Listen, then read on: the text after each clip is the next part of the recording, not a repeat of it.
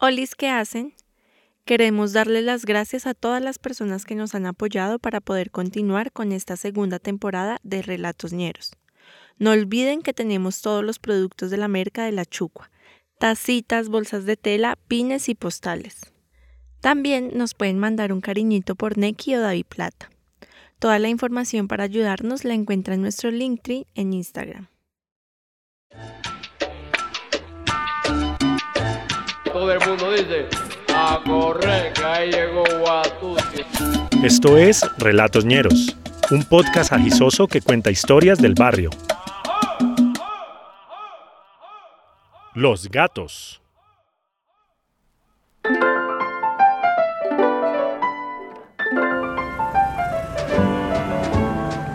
Era la época en la que todavía había muchas bucetas por toda Bogotá. Serían las 6 de la mañana porque ya estaba clarito. Íbamos por la 11, pasando la 100. Estaba llena de carros, de motos, de buses, de taxis, calibradores, limpiavidrios y vendedores. Yo iba a peñitas de tiempo para el trabajo. Ya me iba cogiendo el sueño contra la ventana cuando escuché la gritería. Habían cogido a un ladrón, a un muchacho flaco y muy jovencito. Lo tenían agarrado entre un taxista y un celador. La cara de terror de ese muchacho era de verdad espeluznante. El semáforo no cambiaba y la gente se fue amontonando alrededor. El que dio el primer paso fue el taxista que sin aviso le zampó una patada que lo tiró al suelo de la avenida. para la paroterapia! El taxista lo sostuvo por el cuello. El mismo taxista que llevaba muñeco en el taxímetro para cobrarle de más a sus pasajeros. Los otros transeúntes, con una falsa ilusión de justicia, siguieron con el linchamiento. También llegó a pegarle un mensajero de droguería que iba pasando. Mensajero que también le pegaba a su mujer y a sus hijos. Le pegó el gomelo que iba para la universidad. El mismo hijo de un concejal corrupto que estaba pagando para que le hicieran la tesis. Le pegó el señor que arreglaba ascensores y puertas. El que va de impuestos y le pone los cachos a la mujer le pegó la señora que vende dulces, la que le roba las vueltas a las clientas. Le pegó un editor de medio pelo que se las da de empresario de derecha, que siempre huele a orines y le tumba la plata del adelanto a escritores ilusionados.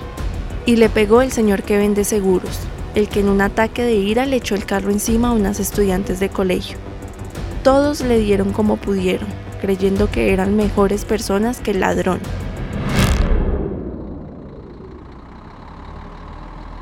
Ese semáforo cambió y no supe cómo terminó esa feria de sinsentido. Faltaba una hora de viaje en aquella buceta calurosa y llena de vallenatos mal sintonizados. El sueño se me había espantado. El señor que venía sentado a mi lado me dijo que la gente es la cagada. Le pegaban al muchacho sin saber si de verdad era un ladrón. Y ahí fue cuando me contó la historia de los gatos.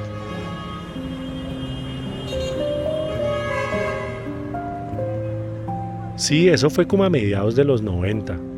Suba estaba llena de letreros con fotos de muchachas desaparecidas. Lo más triste era acostumbrarse a ver esas hojas blancas pegadas en los postes y en los locales. Con el nombre y la foto de Yesenia Chacón y de otras muchachas que también estaban desaparecidas, como Andrea García, Joana Moncada y Diana Galindo. La gente estaba asustada Muchas jovencitas ni siquiera volvieron a los colegios y otras iban con sus papás y con sus hermanos. También las recogían a la salida y en los paraderos.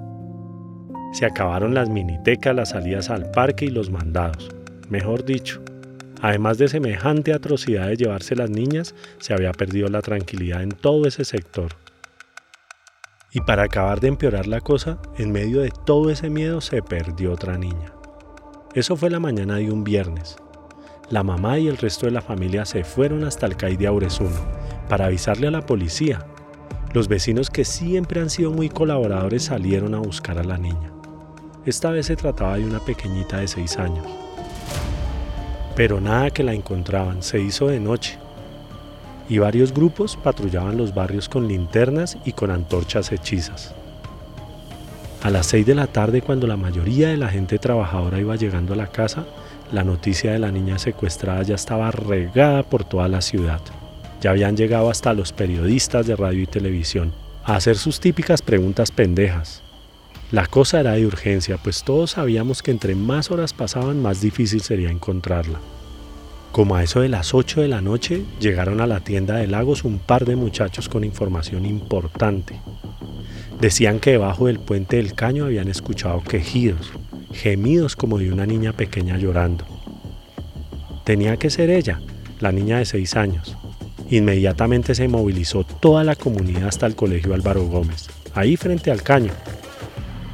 Por lo menos 100 personas y dos policías en una moto rodearon el sitio.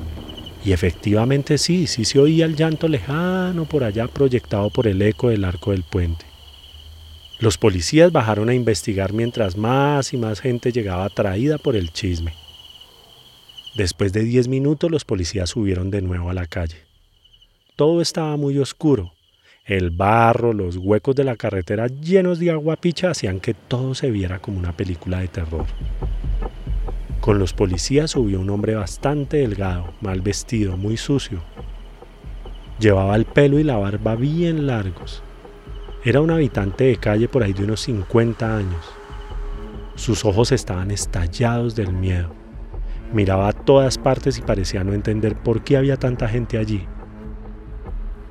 Muy pronto, sin tener certeza o confirmación de que el hombre era el culpable, se comenzaron a oír los gritos de la muchedumbre que degenerado, que asesino, que violador, le gritaban. De pronto de cualquier sitio voló un pedazo de ladrillo hasta la cabeza del señor. Una hemorragia masiva le pintó la cara de rojo al pobre indigente. La pareja de policías intentaban sin éxito defenderlo y llevarlo para el CAI, para interrogarlo, pero no, ya era demasiado tarde. De la nada salieron machetes, piedras, más ladrillos, cuchillos y palos.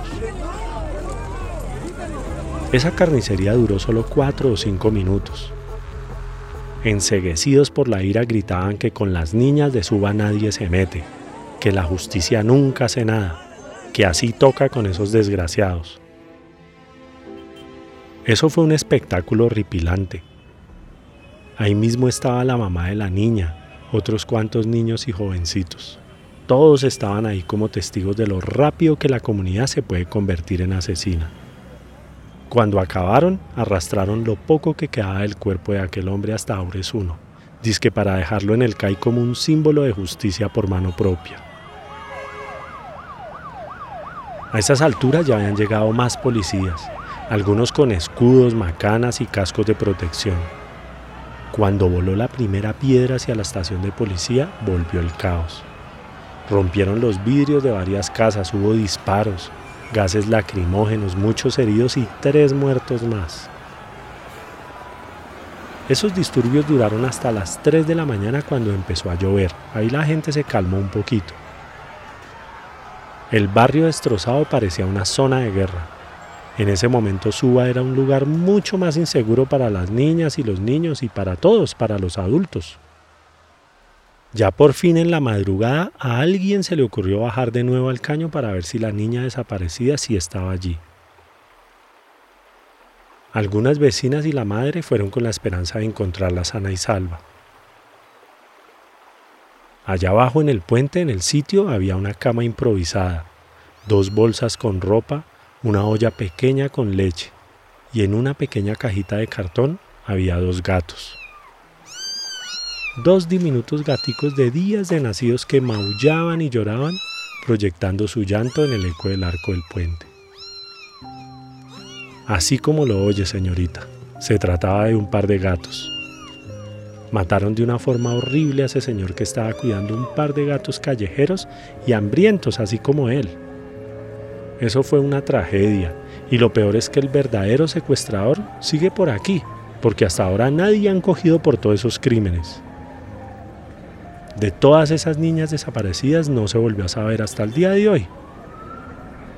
Y de vez en cuando yo veo a esas mamás que siguen esperando que aparezcan y pegando todavía fotos de las muchachas en los postes.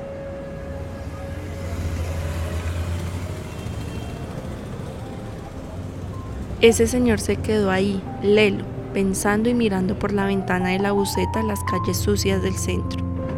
Me despedí y me bajé. Caminando esas tres cuadras pensé en lo podrido que está todo. Me puse el delantal y le dije a mi compañera que le subiera un poquito al radio mientras yo limpiaba las mesas. En la emisora ya estaban hablando del ladrón de la 11 con 100. Pero sobre todo el trancón que se había formado. Qué desgracia esta ciudad llena de gente que confunde el llanto de una niña con el maullido de unos gatos. Las declaraciones de la policía.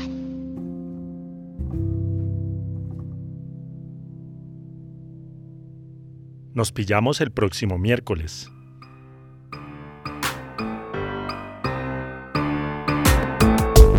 Relatoñeros es una producción de la Chucua Records.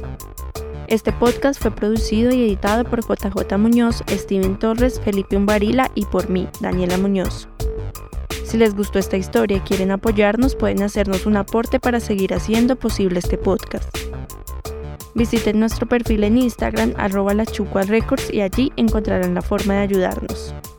De vuelta les enviaremos un saludo en uno de nuestros capítulos y se convertirán para siempre en nuestros ñeros y ñeras del alma. Caballero.